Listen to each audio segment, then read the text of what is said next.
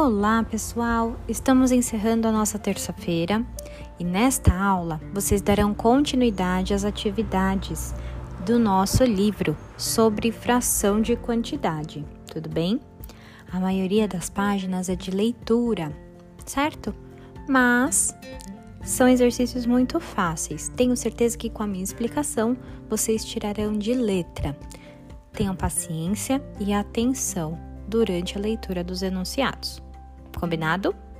E aí, em nosso próximo encontro pelo Zoom, nós iremos juntos corrigir. Beijos, meus amores!